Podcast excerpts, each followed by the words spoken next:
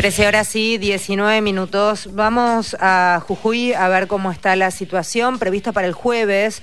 Eh, marchas, se entiende que prácticamente en todo el país. Jujuy, Buenos Aires y, reitero, muchas otras localidades a lo largo y a lo ancho de la República Argentina. Para ver el aquí y ahora de lo que está sucediendo en la provincia, eh, recordemos que eh, hace unos días dábamos nuevamente testimonios de lo que sucedía en la Universidad de Jujuy, en la amenaza de expropiación de una de las sedes de la UBA allí, más eh, detenidos de todos los colores y profesiones, entre ellos docentes, abogados y demás, y, diversas. Eh, a ver en qué, en qué instancia están en el aquí y ahora allí en la provincia, nos lo cuenta Susana Ustares. Susana es secretaria general de Asociación del Personal de los Organismos de Control de la POC. Eh, gracias por atendernos. Federica Pais la saluda. Susana, ¿cómo le va? Hola, buenos días, un placer. Eh, ¿En qué instancia está? ¿Cuántos detenidos continúan allí si es que hay gente que todavía está en, esa condición?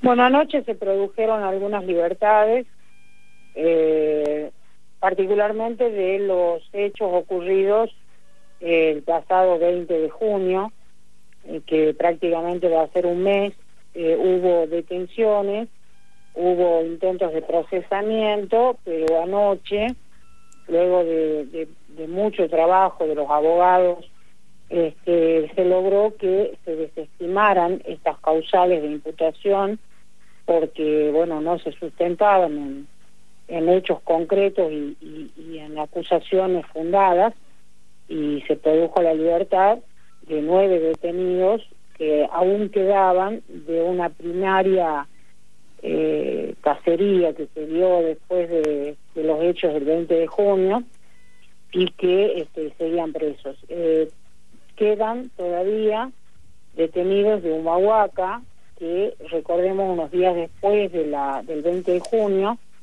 se produjeron este, incidentes en Humahuaca cuando este, ese pueblo histórico de Humahuaca se movilizó para pedir a su Consejo Deliberante eh, municipal que decidiera sobre la reforma y en esa ocasión se, reprimió duramente ese pueblo y hubo detenidos. Ellos continúan, están en trámite de una audiencia este jueves y en principio saldrían también en libertad, ya que las causas de imputación eh, son este, infundadas.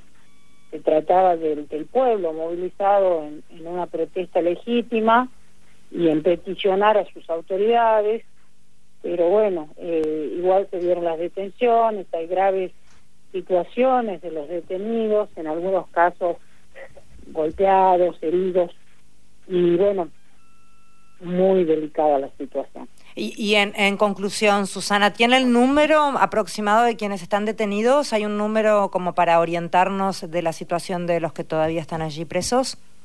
Eh, están los compañeros de Humahuaca, que son tres, eh, pertenecientes a distintas eh, eh, organizaciones de la sociedad civil de Humahuaca.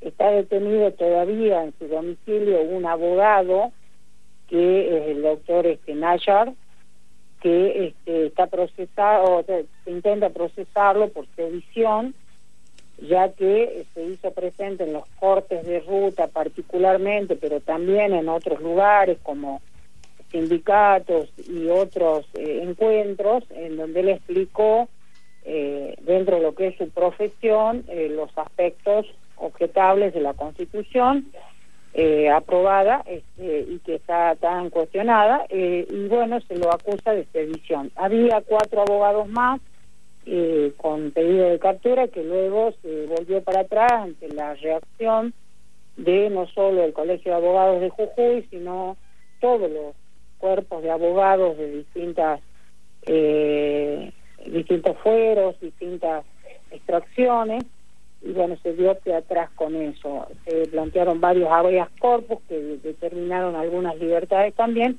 y quedan estos compañeros de Humahuaca que en realidad son eh, solo esos tres, pero este, se vislumbra que en días posteriores se mm, produzcan más detenciones con el proceso desgastante de gestionar su libertad eh, y eh, hasta tanto fuera del penal hay un acampe, hay un acompañamiento de mucha gente este, en solidaridad con esta de estos detenidos, pero la situación es que no cesa eh, la acción del gobierno de Jujuy este, Susana, eh, eh, ¿Qué tal, Mario? Soy. Eh, uno lo ve acá Morales caminando junto a Horacio Rodríguez Larreta, hablando de diálogo, hablando de la construcción y demás, y al mismo tiempo sucede en Jujuy. en este momento está presentando con Larreta propuestas en materia energética, casi una cadena de los medios periodísticos porteños. ¿Qué ven ustedes en Jujuy cuando lo ven y lo escuchan a Morales dando vueltas por acá en la campaña? Bueno, la verdad que aparentemente esto esto que ocurre en Jujuy no molesta a, a la campaña, no incide, al contrario, aparentemente esta dureza, que todavía creen que es insuficiente, porque le dicen que fue muy tibio algunos espacios políticos, reflejaría una actitud de, criminalizar y de frenar eh, la protesta social que tiene ese espacio político y que siendo así y en estas circunstancias, y, y hoy está en campaña a pesar de la situación provincial, este, quiere decir que es parte del, diseño o del modelo que están planteando. Hoy va a haber una movilización, entiendo, hoy va a haber otra vez una, mancha, una marcha de antorchas allí en Jujuy. Sí, eh, se hacen todos los martes porque fue un día martes, el 20 de junio,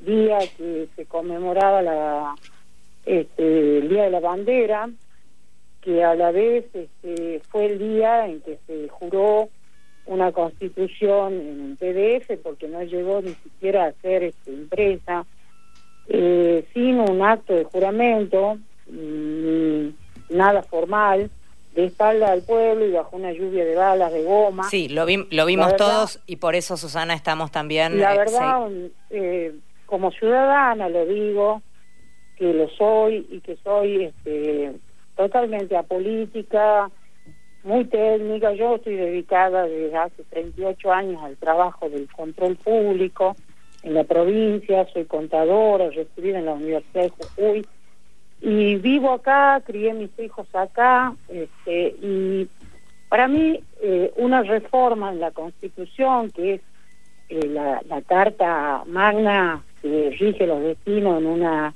cierta zona, como en este caso la de Jujuy, debió haber sido debatida, debió ser una fiesta popular, su aprobación, con un gran acto de cara al pueblo, y nada de eso ocurrió, fue muy triste. Estamos de acuerdo, Susana, por eso seguimos haciendo la cobertura, eh, le agradecemos mucho el que haya hablado con nosotros.